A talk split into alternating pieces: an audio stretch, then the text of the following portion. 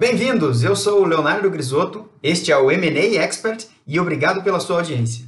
Aqui vou entrevistar top M&A advisors e empresários para você entrar nos bastidores, aprender sobre erros, acertos e as melhores práticas globais sobre fusões, aquisições, alianças e estratégias empresariais. Fique comigo!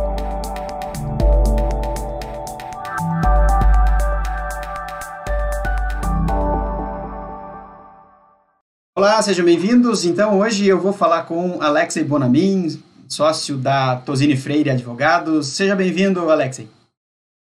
Prazer é meu, Leonardo.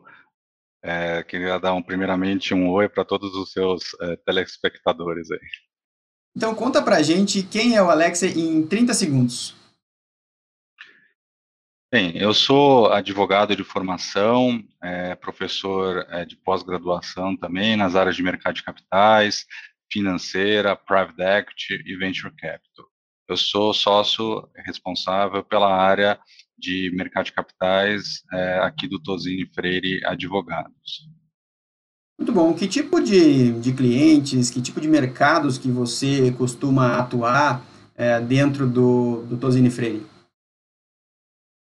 Nesses 24 anos praticamente que eu tenho de experiência, sempre focado na área financeira e de mercado de capitais, eu atuo muito em questões é, de dívida né, local, internacional, operações de equity, IPO, follow-on, e também a, muita parte de fundos de investimento.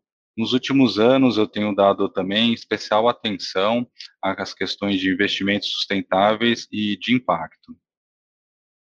Muito bom. Nossa, essa área de, de financeira, tudo que você falou aí já é, me dá até uma, é, uma alegria de, de, começar a falar e discutir sobre todos esses assuntos que você tem é, experiência e, e, sabe falar muito bem. É, mas eu queria saber se você consegue destacar um ou dois casos de sucesso onde você tenha atuado e que lições você tirou desses casos. É, nesses 24 anos foram muitos casos, certamente, né? Teve muita coisa bacana para contar, mas é sempre interessante a gente citar exemplos de produtos inovadores, né? Ou seja, Sim. aquilo que nunca ninguém fez, você fez pela primeira vez e depois aquele produto se transforma é, num benchmark para futuras novas operações, né? Uhum. O primeiro deles foi uma operação de 2012 muito legal, que foi a primeira operação oferta pública aqui no Brasil de certificado de recebíveis do agronegócio. Então, foi o que a gente chama de CRA, né, o CRA, uhum. como oferta pública, é, que todo mundo conheceu como CRA da Singenta, né, e que foi a primeira oferta disso, é, desse produto aqui no Brasil. E hoje a gente já vê um sucesso muito grande, mais de 40 bilhões de CRAs registrados ali na B3, mas começou ali em 2012 com o primeiro, quando, enfim, ainda ninguém conhecia, é, muitos investidores, casas não estavam ainda nem pré-autorizados para estar tá comprando agro, né, um lastro é, cujo ativo, né, você está sujeito ao setor do agronegócio, uhum. e foi muito bacana. Na época, a Comissão de Valores Imobiliários, a CVM, nos sistemas delas, não tinha ainda nem o CRA ali, é, possibilidade do sistema para dar o registro, e eles deram até como CRI, né, que é o Certificado Recebível Imobiliário, Imobiliário, que já era mais antigo. E isso foi legal. E aí, também de produtos inovadores, é, há uns dois anos atrás, a gente fez também o primeiro, é, é, o primeiro que a gente chama, né, de social bonds, né, um, uma debênture social aqui do Brasil, um impacto social, ou seja, com a destinação dos recursos, uma oferta pública de uma debênture, de um social bonds, é, que teve esse impacto social. E no começo desse ano, é, é a gente fez a primeira oferta é, de um sustainable bond, né, que combina no mesmo papel é, externalidades verdes, né, do meio ambiente, externalidades sociais. É, aquele produto que eu falei que foi o primeiro social bonds, é, que foi é, há uns dois anos atrás, foi para ajudar a financiar os clientes do programa Vivenda. O programa Vivenda é uma startup que faz reformas em barracos em comunidades carentes. E é, a, o Sustainable Bond do começo desse ano foi é, para a Faro Energy para é, financiar é, os seus projetos de painéis solares, né, por isso o componente verde de ambiental, né, e também é, financiar projetos sociais ao entorno é, desses é, projetos aí de financiamento de painéis solares. Enfim, com um componente dual, tanto verde e social, por isso sustentável, né? Que aí pegou esse selo de Sustainable Bond.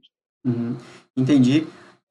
Olhando um pouquinho do backstage dessa operação do CRA, né, do cara da Singenta ali, é, que recursos, que insumos que você diria que foram vitais para esse tipo de operação, já que, é, pegando até o seu exemplo, não tinha nem registro na, na Bolsa, né, nem na CVM, para poder fazer esse tipo de operação. O que estava por trás de montar esse produto inovador? Como que foi o convencimento de uma empresa de, de lançar um produto no mercado que ainda não existia? Conta um pouquinho desse backstage que acho que é, é legal compartilhar com o, os ouvintes, né, com os espectadores, esse tipo de mindset, o que está por trás de um movimento de criar um produto inovador, de levar para o mercado, de é, forçar uma regulamentação ou criar um produto é, realmente inovador, como você falou. O que estava por trás disso tudo que você imagina que foi fundamental nessa operação? É, a grande é, ideia, né, da gente fazer um produto de CRA como esse, é você ter a possibilidade de você estar tá fazendo o financiamento do agronegócio via mercado de capitais, que até então sempre foi tradicionalmente via empréstimos bancários, operações eco-trading, barter, ou mesmo linhas subsidiadas de crédito rural. Então, a gente trouxe um componente novo, que é o mercado de capitais. Então, acho que o primeiro desafio aqui é a inovação, né? Uhum. E você tem criar um produto, esses, todas essas três operações que eu mencionei, tanto do Canada Singenta, o Social Bond do programa Vivenda, como o Sustainable Bond da Faro, são operações que às vezes levam mais tempo na parte de design, de estruturação, porque nunca ninguém fez. Muita gente fala, ah, não vai dar certo, não ah, imagina. não pode fazer.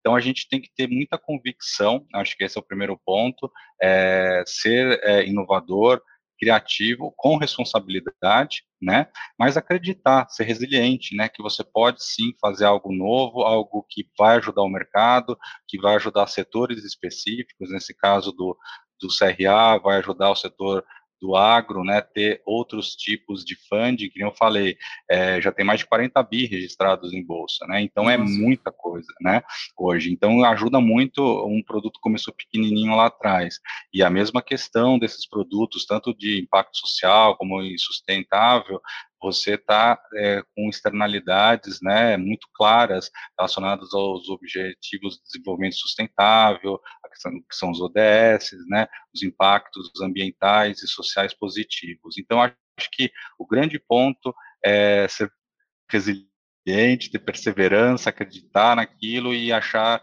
que realmente a gente consegue inovar o mercado.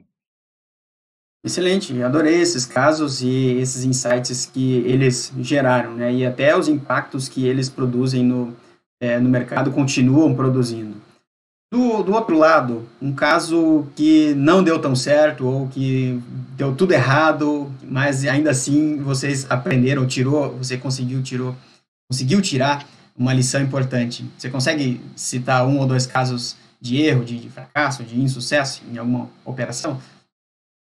É, de, de erro, é, não me recordo o que, o que é, às vezes, de sensação de frustração, talvez, né?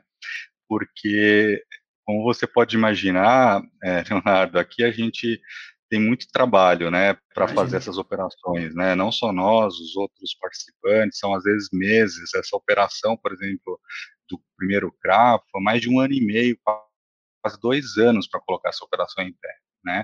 Então essa deu certo, mas às vezes o que é às vezes frustrante, às vezes você fica lá um ano, dois anos é, fazendo uma operação e de repente a operação ela não sai, né? Por vários motivos, às vezes o, mercado não está favorável naquele momento, você teve alguma, enfim, é, algum fato ali que acabou não contribuindo para aquele papel sair, os investidores que estavam interessados, eles acabaram desistindo. Então você teve todo um trabalho, né? Isso é muito a gente vê muito isso com IPOs, né? Às vezes você está lá junto com a companhia, meses e meses fazendo tudo para sair, está tudo pronto, já foi feita a documentação, já foi tudo às vezes protocolado na CVM e tal, mas por uma questão de janela de mercado, ou a precificação não foi adequada, enfim, a operação acaba sendo descontinuada. Então acho que é mais esse componente obviamente faz parte, né? Uhum. Nem tudo que vai ser feito vai sair, mas é, como tem muitas vezes dedicação, paixão para fazer uma operação para ela sair, né? Sempre fica essa frustração quando uma operação acaba não saindo por motivos alheios, né? Questões de mercado, entre outras questões. Né? Entendi. Não, show de bola. Realmente é, acontecem no, no, mercado o tempo todo, né? Os, ou os cisnes negros ou os eventos que às vezes a gente não controla, mas que a gente tem que seguir adiante, né? Uh, muito bom. Bem, vamos para o segundo bloco, onde a gente vai olhar um pouquinho para o futuro.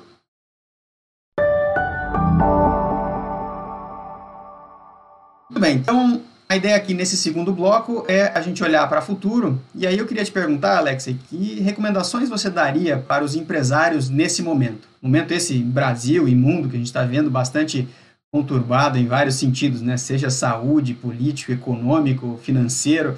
É... Que recomendações você daria para os empresários? Bem, é... o, o empresário brasileiro, acima de tudo, ele é um herói com porque sobreviver com a crise é, econômica dos últimos anos, né, recessão, é, com todos esses desafios e agora agravados, né, por questões da pandemia da Covid-19, realmente o empresário nesse ambiente adverso ele é um herói. E o que a gente nota é, de pontos, olhando para o futuro, né, do que, que a gente poderia estar tá dizendo, e a gente repara isso muito, um pouco, a mentalidade daquelas empresas, daqueles empresários, que mesmo com toda essa diversidade, eles conseguem se sobressair. Acho que o primeiro ponto que eu gostaria de chamar a atenção é a questão da resiliência. Né?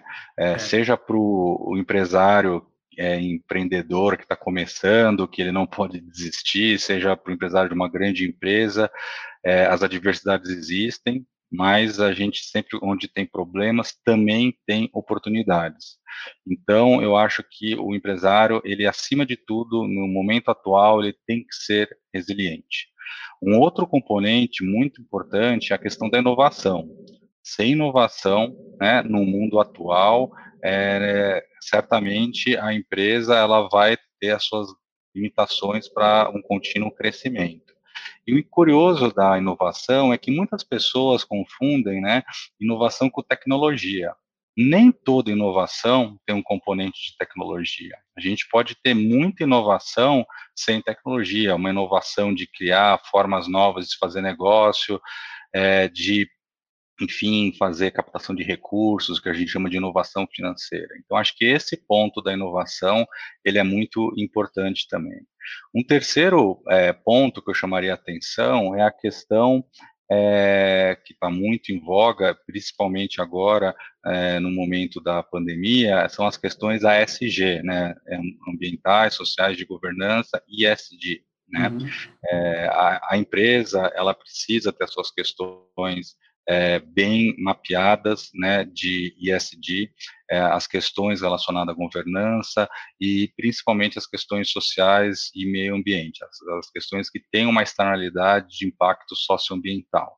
É, não é uma questão só de modismo, de termo, né, um termo bonito, não, é uma questão acima de tudo, de alinhamento com todos os seus stakeholders, alinhamento como que é, o mundo está caminhando e a pandemia acelerou esse processo, né? a gente já vê iniciativas no mundo inteiro, e mais do que isso, uma visão de negócios, né? uma visão de negócios que é, a gente tem dados empíricos agora através do mundo, que as empresas que já tenham muito esse olhar para as questões ESG, elas têm os seus índices hoje performando melhor em bolsas, em outros, é, outras métricas. E por quê?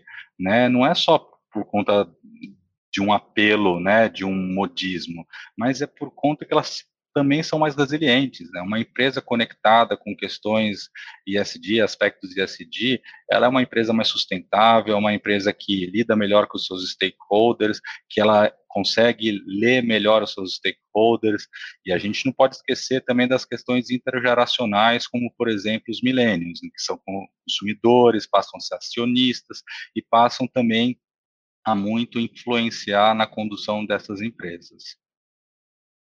Entendi. Essas questões do ISD são realmente é, bastante relevantes, têm ganhado cada vez mais é, é, força.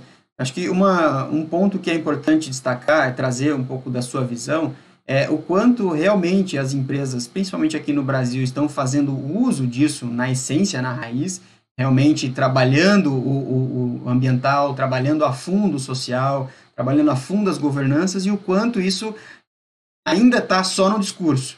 É, ah, a gente tem ISD, aí coloca alguns indicadores ali no relatório anual, mas de uma forma superficial. É, a gente sabe que tem as duas coisas, né? Quanto que você acha que aqui no Brasil a gente já andou e evoluiu nesse sentido do ISD? É, Para muitas empresas, isso é uma novidade, ou pelo menos estava no radar, mas sem grandes iniciativas, né? Com a questão da pandemia, isso intensificou, acelerou, né? Então, quem não olhava passou a olhar e quem olhava pouco está mais interessado agora de conseguir contribuir. Isso, é, obviamente, varia. Tem empresas muito mais engajadas, tem empresas é, menos é, engajadas ou menos preparadas, mas tem empresas que já têm áreas de ESG internas, né? Tem pessoas que uhum. têm empresas que têm pessoas responsáveis por essas, essas questões dentro de, de, de, grandes empresas. Então, acho que tem um pouco de tudo, obviamente que isso é uma transição, né, até o que a gente chama do novo normal, né, a gente uhum. ainda não está no novo normal, a gente está num período de transição para esse normal. E isso, certamente, é um aprendizado é, o que a gente tem que estimular em que pese possa ter algumas empresas que possam usar isso como marketing, o que a gente chama até de washing, né? Às vezes um uhum. greenwashing, um social, uhum. social washing, mas é, o que a gente tem que se preocupar é com o mainstream, né? Ou seja, o, desvios sempre podem ter, mas o mainstream de forma adequada, de uma forma que tem intencionalidade, propósito, seja mensurável, né? É super importante a gente conseguir medir essas coisas, porque nada que você não consegue medir, você não consegue cobrar, você não consegue avaliar. Enfim, é, é um processo, estamos caminhando nele, mas estamos é, bem otimistas. Entendi. É, usando é, a, sua experiência, né, de, de mercado, junto com as empresas, é, certamente você já passou por altos e baixos, seja de, de economia, seja de é, mercado de capitais. Como que você enxerga as perspectivas para o mercado de capitais nos próximos anos? É, eu vejo como uma perspectiva positiva. Né? A gente tem um cenário, é, vamos dizer assim, estruturante de queda de juros aqui no Brasil, uhum. né? E, e, no mundo inteiro a gente tem, até por conta dessas questões é, advindas da pandemia, você vê a Europa lançando um programa de 750 bilhões de euros é, para um Green Recovery, né, que o pessoal chama do Green New Deal, entre outros programas similares no mundo, que está aumentando muito a liquidez. Né? Então, você junta um cenário de liquidez internacional muito grande com juros baixos no Brasil, é evidentemente que você vai atrair capital estrangeiro para cá, evidentemente que os investidores, mesmo locais, eles vão procurar outras formas de remuneração, né, que não só papéis é, muito renda fixa. renda fixa, né, e uhum. procurando olhar mais papéis que têm uma remuneração um pouco mais variável, obviamente que quanto mais o retorno, maior o risco, mas o apetite de risco ele começa a ser buscado é, por todos os investidores com equilíbrio, moderação, mas é, é, um componente estruturante que a gente tem que estar observando. Então, a perspectiva do mercado de capitais é excelente nesse aspecto, seja pela liquidez internacional, seja pela queda de juros aqui. E uhum. o que eu chamaria atenção também, tirando essas condições macro, né, que isso certamente vai beneficiar o mercado de capitais é, brasileiro, a gente também tem oportunidades aqui relacionadas a novos produtos. É, um mesmo que a gente estava conversando agora são as questões é, relacionadas a eventuais produtos ESG. A gente começa a ver os primeiros ESG linked é, bonds, né, emitidos aqui. Nós assessoramos aí há dois meses, um menos até um mês atrás, a primeira emissão de um bond de ESG linked. É, começamos a ver a, os green bonds, os títulos verdes, né, crescendo é, cada vez mais. Então, esses novos produtos começam a sair também, juntando a questão é, de inovação financeira, a questão do crédito carbono atrelado a esses produtos, é, que também passa a ser um ativo financeiro, ambiental bem interessante e também oportunidades de inovação. A própria Comissão de Valores Mobiliários, a CVM, ela lançou recentemente né, um sandbox regulatório que é, por meio desse sandbox regulatório, vão poder ser testados novos modelos de negócio é, para fins de mercado de capitais, que até então as regulações atuais ou são muito custosas ou muito complexas, que esses novos modelos de negócios teriam uma dificuldade de estar tá tendo uma experimentação, né, inicial. E esse é o racional do, do sandbox, né, do, da caixinha de areia lá para você uhum. brincar um pouquinho lá com alguns descontos regulatórios, mas para testar produtos novos. Então a gente vê com muito bons olhos todas essas iniciativas, certamente o mercado de capitais vai se beneficiar de todas elas. Entendi, muito bom. E olhando também para frente, e setores que você acha que vão ganhar força daqui para frente com tudo isso que aconteceu, que continua acontecendo?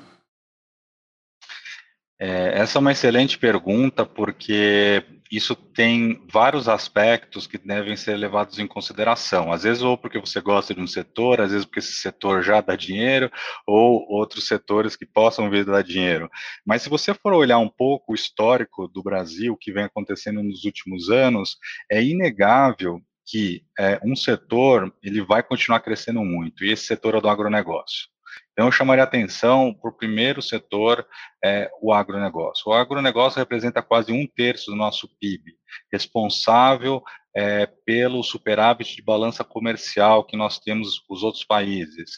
O Brasil é líder em exportação em muitos commodities agro e desenvolve tecnologia de ponta via Embrapa e em outras frentes para a questão do agro. É então, esse racional vai continuar existindo, o Brasil vai continuar forte, acabamos de passar uma nova lei do agronegócio, que é justamente para fomentar crédito privado para o agronegócio, para o agro continuar competitivo com essa pujança que ele tem. Esse certamente é um do Brasil que dá um dos Brasis que dá certo, né? Então esse com é. certeza vai continuar muito forte. O outro setor que eu chamaria a atenção é, o setor, é, evidentemente, de inovação financeira e principalmente aí tecnologia financeira e fintech. Né? É, as fintechs, elas florescem no Brasil dia a dia, são extremamente competitivas, algumas delas, se você for pegar até o Nubank, é uma das maiores mundiais, né, no seu segmento, enfim, isso o Brasil, ele tem competitivo e não é porque caiu do céu. Ah, de repente, os investidores, é, tanto internacionais ou os investidores de venture capital, private equity, decidiram que o Brasil é um ótimo lugar para investir em fintech. Isso não foi por acaso. O Brasil, vale lembrar, teve um histórico muito forte inflacionário né, na década de 80, é, e que até então os bancos tiveram que investir muito em eficiência para conseguir ter mínimos é, questões competitivas lucratividade nesse ambiente hostil que nós tínhamos de hiperinflação. Então, os bancos, é, historicamente, e outras empresas investiram muito em tecnologia de automação bancária, entre outras questões. Então, isso é um primeiro componente que o Brasil sempre teve muito forte. O segundo componente que o Brasil teve foi é, uma cultura né, de você ter uma regulação bancária para o sistema financeiro que é benchmark internacional. É, Basileia 3, por exemplo, muito do que o Brasil já tinha implementado antes, outros países vieram implementar depois. Então, aqui a gente vê é, esses componentes é, muito presentes, né, para criar um histórico, né, eu já investia muito em tecnologia, fazendo mão de obra, eu tive também é, adversidades que conseguimos superar, entre outras questões. E o que faltava era um pouco mais do lado empreendedor, né? É, e que isso apareceu com a recessão dos últimos anos. O brasileiro começou a empreender mais. E essas fintechs, unindo todo esse histórico que nós já tínhamos, que eu mencionei, unindo com esse fato de empreendedorismo mais é, pujante recentemente, explica o fenômeno fintech que nós temos. E aí, fintech, não é só a fintech né, que estava relacionada à questão de São Pagamento, arranjo é, de pagamento, ou a fintech de crédito, que é mais recente, né, que o Banco Central regulou, como a Sociedade de Empréstimo entre Pessoas, a CEP, ou a Sociedade de Crédito Direto, que são as SCDs. Mas olhando também, principalmente, aquelas empresas que começam a se inserir em novas possibilidades de negócio, relacionadas ao Open Banking e pagamento instantâneo. E essas são as novas fronteiras. Então, nós estamos vendo um ciclo muito bacana é, de novas empresas, de novos negócios é, aparecendo nesse setor de fintech. E o terceiro que eu chamaria atenção são relacionados a negócios existentes ou a negócios que ainda estão surgindo, relacionados aos objetivos de desenvolvimento sustentável. Né? Quando a gente vê a transição energética que a gente está vendo no mundo, quando a gente vê toda uma questão de cidades, né, de mobilidade urbana sustentável, quando nós vemos é, toda uma questão é, de é, alocações né, de recursos para é, prédios de infraestrutura urbana verdes, entre outras questões. Isso, de novo, não é só investimento, isso aparece modelos de negócios diferentes, empresas novas estão é, entendendo, lendo o que está acontecendo, e elas estão certamente se beneficiando desse movimento que nós temos aí para uma transição para uma economia de baixo carbono e uma economia é, circular. Excelente, excelentes insights e essa leitura de mercado, acho que dá para direcionar bem, a gente olhar melhor esses segmentos e, e ter né, as iniciativas, tanto empresariais quanto de investimento, irem nesse sentido. Né? Você tem toda a razão, concordo muito. Inclusive, esses dias, falando sobre o Open Bank, né, que você acabou de comentar, uh, escrevi um artigo do Banco Invisível, né, da tendência de ir juntando essas tecnologias que estão disponíveis, né, do, do banco, algoritmos e é, blockchain, o open banking, do, do, do, setor bancário e se infiltrando cada vez mais é, na vida das pessoas e ganhando espaço é, cada vez mais, né, não só via fintechs, mas os bancos grandes também acho que não vão perder sua competitividade, pelo contrário, né, vão tentar atuar cada vez mais. É, Com certeza. E olhando do lado oposto, que setores que você acha que vão enfraquecer daqui em diante? Olha, são diretamente relacionados a esse que eu acabei de falar, os dois últimos, né? Uhum. É, somente combustíveis fósseis, né? Então, uhum. isso com certeza a gente vai ter uma transição, já estamos tendo, mas vai ser acelerado é, para um, uma questão de eficiência energética, uma questão relacionadas a baixa emissão de carbono, então tudo o que tiver na contramão desses setores é, que a transição para o novo normal vão, vão com certeza sair perdendo, né? E também é, todos aqueles relacionados que lutem contra a tecnologia. É o que eu costumo dizer, né? É, a tecnologia ela, ela vem, é, a inovação ela vem já com muita velocidade, é, setores que lutarem contra isso, né? Tem muitos setores que às vezes vão desaparecer em função de robô, né? Uhum. Não adianta ficar lutando, ah, o robô é um problema. Não, a gente tem que ver oportunidades de negócio, né? Porque tudo o que o ser humano fizer que puder ser automatizado e feito por um robô, vai ser. Né? O que o ser humano ele tem que focar é justamente em coisas que o robô não tem, na empatia, né, na persuasão, uhum. né, no senso crítico. É, exatamente, criatividade, em todas essas questões, é, o resto, muito vai, é, isso obviamente não é daqui um, dois anos, mas a tendência é essa, né, então, setores que sejam de muita mão de obra intensiva, né, e que saiam perdendo com é, essa automação e robotização da economia de maneira geral. Né. Entendi, muito bom. Essa, é, gostei muito dessas perspectivas que você trouxe, desses insights. Então vamos agora lá para o terceiro bloco, onde a gente vai olhar um pouquinho, é, colher as suas algumas dicas, algumas recomendações do Alex. Vamos lá.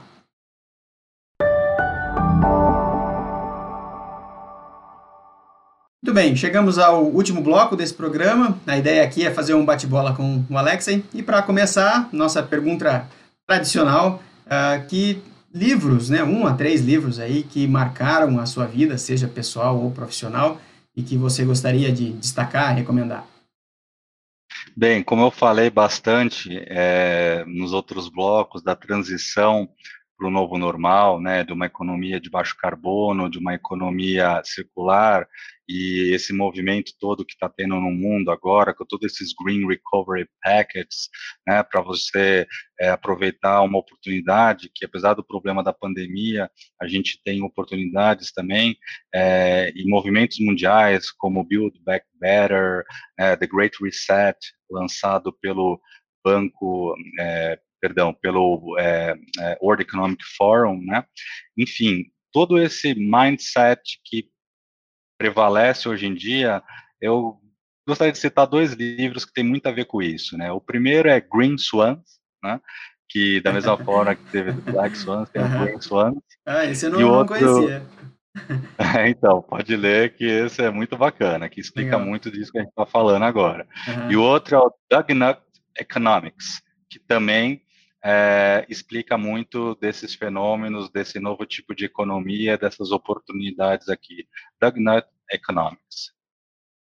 Muito bom, eu vou depois colocar o link aqui para quem quiser acessar e conhecer esses livros, é, poder se aprofundar mais. E não sei se você tem, mas uh, recomendar para a gente um a três mentores que orientaram a sua carreira ou que você admira, que tenham as características que são essenciais aí para o sucesso de um negócio ou de uma carreira. É, quem seriam eles, esses mentores seus? Um é meu pai, que é um grande intelectual, meu pai com formação em ciências exatas, físico nuclear, e sempre foi um humanista, né?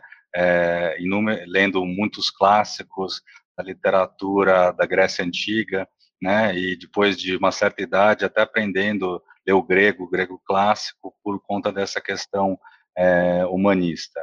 E profissionalmente, é, eu também chamaria atenção para duas pessoas que eu trabalhei, que sempre me inspiraram e sempre extraíram o melhor de mim como advogado. O primeiro é o José Eduardo Queiroz, né, é com quem eu tive o privilégio de trabalhar no Matos Filho Advogado, e o outro, o Antônio Félix de Araújo Sintra, que também é uma pessoa que sempre me inspirou e que foi um grande mentor no meu crescimento, que é, é sócio do Tosini Freire Advogados. Ah, entendi. Muito bom. Essa referência do, do pai, né, sempre muito importante essa figura e é bacana, gostei dos seus mentores. E para a gente fechar, uma última pergunta, uh, que características que você julga serem as mais importantes, vitais para o sucesso de um negócio nos, nos dias de hoje?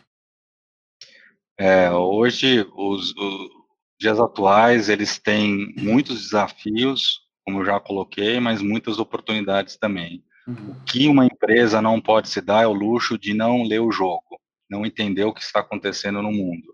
A empresa ela precisa ter uma visão estratégica e entender o que está acontecendo. Então, eu não consigo imaginar uma empresa nos dias atuais que, número um, ela não tenha é, como um dos seus pontos centrais da sua cultura a questão da inclusão e da diversidade. Esse acho que é o primeiro ponto. Uhum. O segundo ponto, eu não consigo ver uma empresa nos dias atuais que não é, esteja absolutamente é, aderente às questões de sustentabilidade. E número três, eu não consigo ver uma empresa hoje, nos dias atuais, que ela tenha um ótimo relacionamento com todos os seus stakeholders e não apenas os seus shareholders, os seus sócios. Os stakeholders, é, seja seus funcionários, os seus fornecedores, clientes, a sua comunidade e o planeta. É uma empresa, é, ela precisa ter esse diálogo, interagir de forma positiva, assertiva com todos os seus stakeholders. Muito bom, adorei a entrevista. Muito obrigado, Alexei, por ter participado na, da nossa entrevista, do nosso programa e por ter compartilhado aí toda a sua experiência. Bem, Leonardo, o prazer foi meu. É, Bate-papo muito legal. É, a gente abordou temas muito importantes. Certamente que cada um desses pontos a gente teria horas e horas para estar tá mergulhando sobre eles, mas a ideia foi dar uma repassada pontos é, que são estratégicos, importantes para ter todo mundo no seu radar e a gente continuar navegando é, nesses tempos difíceis, mas é bom lembrar, né? Mar calmo nunca fez bom marinheiro, então nunca é vamos é desistir, vamos continuar na luta e gostaria de deixar um abraço aí para todos os telespectadores. Maravilha, show de bola. Obrigado mais uma vez e até a próxima. Obrigado, um abraço. Muito obrigado a todos pela audiência. Espero que tenham gostado. Este programa é um oferecimento da Leão Bravo M&A. E fica aqui o convite para se inscrever em nosso canal no YouTube, podcast e Telegram. Forte abraço e até o próximo episódio.